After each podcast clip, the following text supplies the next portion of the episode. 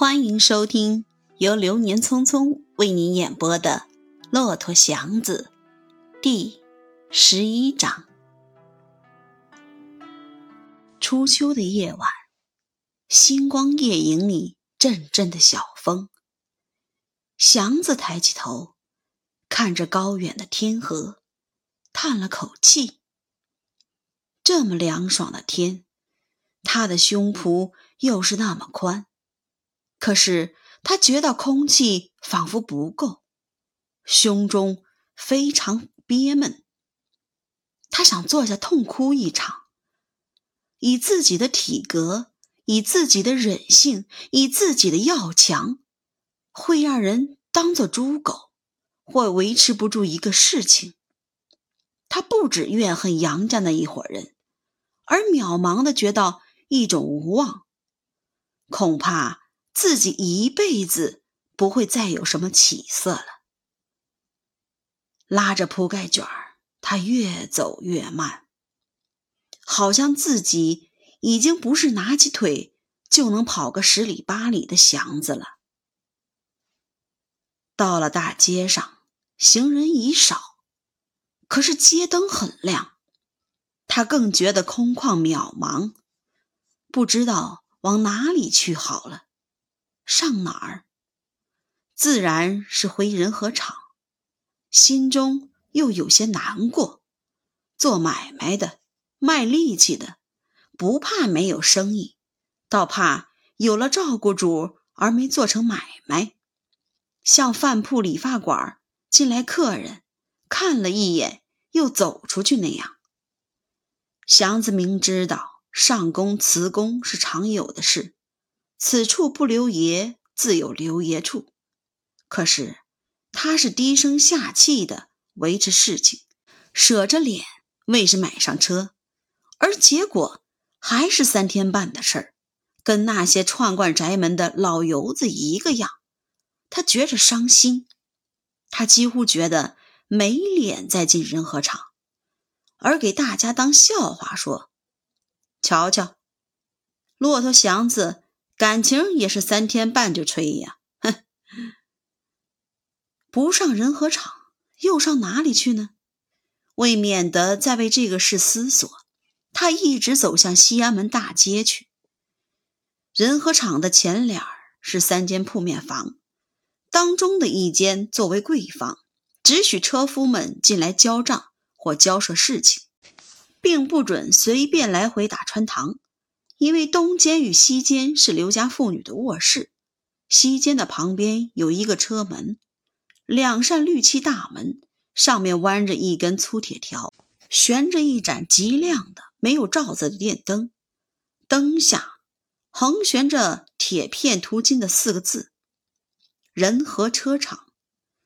车夫们出车、收车和随时来往都走这个门，门上的漆深绿。配着上面的金字，都被那只白亮亮的电灯照得发光。出来又进去的，又都是漂亮的车，黑漆的、黄漆的，都一样的油汪汪发亮，配着雪白的垫套，连车夫们都感到一些骄傲，仿佛都自居为车夫中的贵族。由大门进去，拐过前脸的西间，才是个。四四方方的大院子，中间有个老槐。东西房全是长脸的，是存车的所在。南房和南房后面小院里的几间小屋，全是车夫的宿舍。大概有十一点多了，祥子看见了人和厂那盏极明而怪孤单的灯。贵房和东间没有灯光，西间可是还亮着。他知道虎妞还没睡，他想轻手蹑脚的进去，别叫虎姑娘看见。正因为他平日看得起她，所以不愿头一个就被他看见他的失败。他刚把车拉到他的窗下，虎妞由车门里出来了。哟，祥子。怎？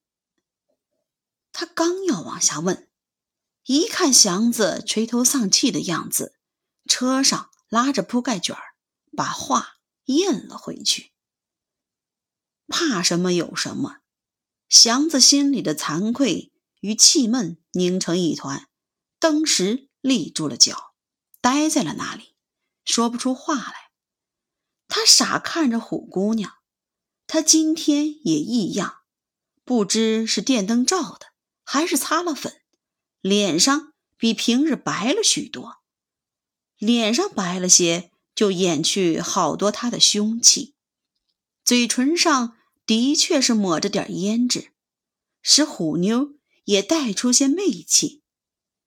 祥子看到这里，觉得非常的奇怪，心中更加慌乱，因为平日没拿她当过女人看待，骤然看到这红唇，心中忽然有点不好意思。她上身穿着件浅绿的绸子小夹袄。下面一条青扬周肥腿的单裤，绿袄在电灯下闪出些柔软而微带凄惨的丝光，因为短小，还露出一点点白裤腰来，使绿色更加明显素净。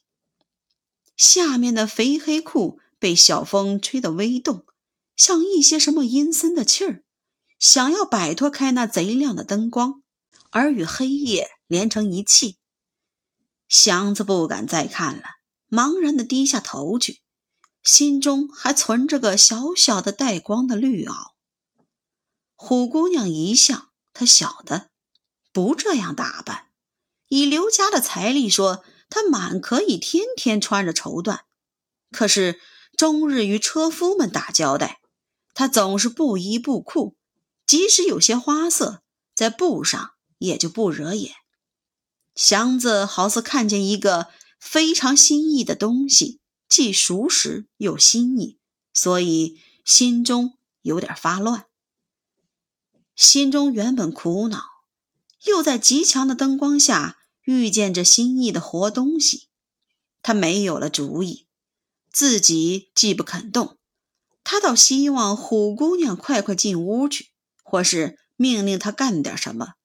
简直受不了这样的折磨，一种什么也不像而非常难过的折磨。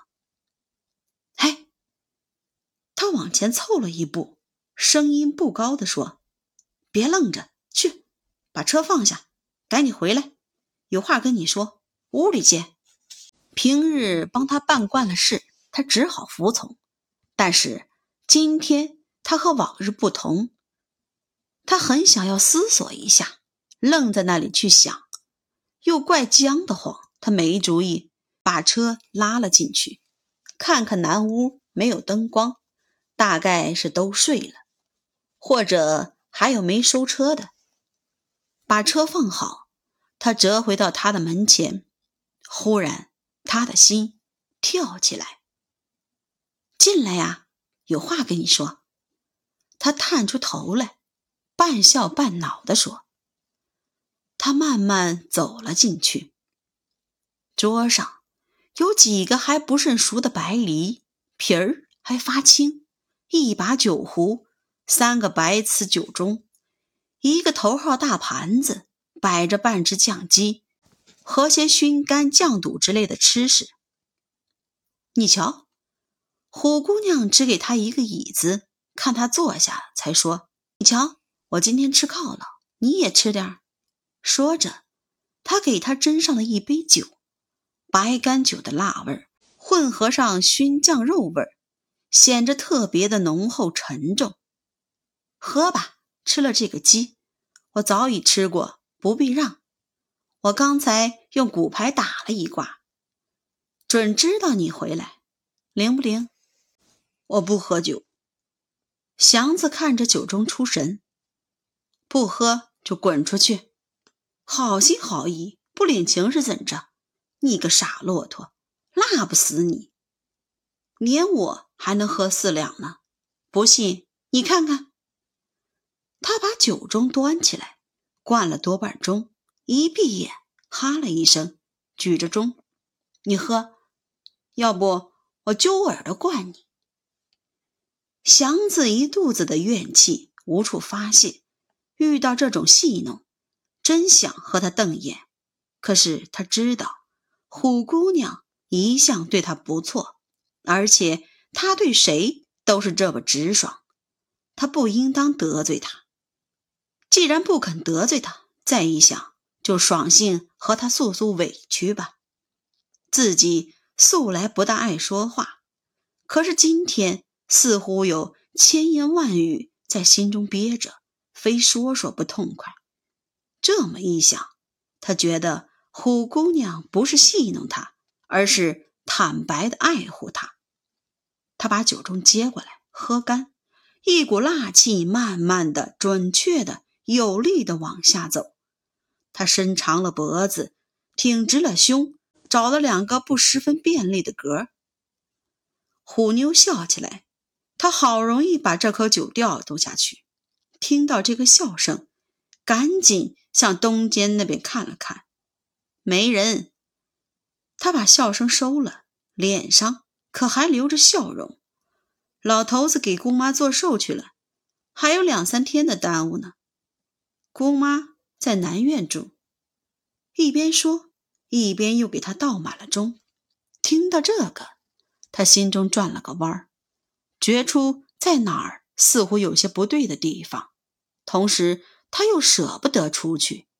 他的脸离他是那么近，他的衣裳是那么干净光滑，他的唇是那么红，都使他觉到一种新的刺激。他还是那么老丑，可是比往常添加了一些活力，好似他忽然变成了另一个人。还是他，但多了一些什么。他不敢对这点新的什么去详细的思索，一时又不敢随便的接受，可也不忍的拒绝。他的脸红起来，好像为的是。壮壮自己的胆气，他又喝了口酒。刚才他想对他诉诉委屈，此刻又忘了，红着脸，他不由得多看了他几眼。越看心中越乱，他越来越显出他所不明白的那点什么，越来越有一点什么热辣辣的力量传递过来。渐渐的，他。变成了一个抽象的什么东西。他警告着自己需要小心，可是他又要大胆。他连喝了三盅酒，忘了什么叫做小心，迷迷糊糊的看着他。他不知为什么觉得非常痛快、大胆，极勇敢的要马上抓到一种新的经验与快乐。平日他有点怕他。现在，他没有一点可怕的地方了，他自己反倒变成了有威严与力气的，似乎能把他当做个猫似的拿到手中。亲爱的听众朋友们，本章播讲完毕，感谢大家的收听。如果大家喜欢《流年匆匆》的演播，记得订阅哟。